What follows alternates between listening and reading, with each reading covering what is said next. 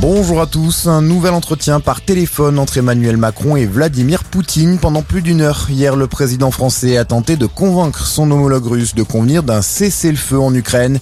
Le chef de l'État a notamment fait part de sa préoccupation extrême au sujet de la situation à Mariupol. La ville portuaire toujours sous le feu des frappes russes serait détruite à 70%.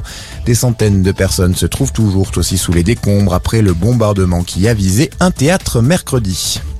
Près de 6 millions et demi de déplacés depuis le début de la guerre en Ukraine. Nouveau bilan fourni hier par l'ONU.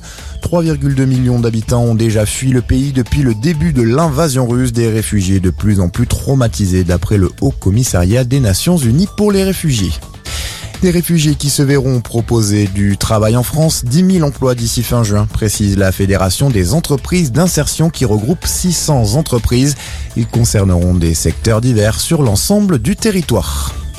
Dans l'actualité, également une cérémonie pour marquer le 60e anniversaire de la signature des accords d'Évian et du cessez-le-feu en Algérie. Elle aura lieu à la mi-journée à l'Elysée et sera présidée par Emmanuel Macron. Les relations entre l'Algérie et la France sont marquées par un certain apaisement après deux années de crispation. Le Premier ministre Jean Castex pourrait effectuer une visite à Alger la semaine prochaine. Autre cérémonie cette fois-ci à Toulouse. Les ex-présidents François Hollande et Nicolas Sarkozy sont attendus dans la ville rose dix ans après les attentats de Toulouse et Montauban. Quatre personnes, dont trois enfants, avaient été tuées par Mohamed Merah dans une école juive. D'autres commémorations sont également prévues demain en présence d'Emmanuel Macron et du président israélien.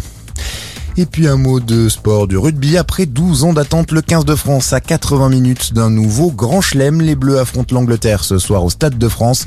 Finale du tournoi des 6 nations. Coup d'envoi à partir de 21h. Euh, voilà pour l'essentiel de l'actualité. Excellente matinée à tous.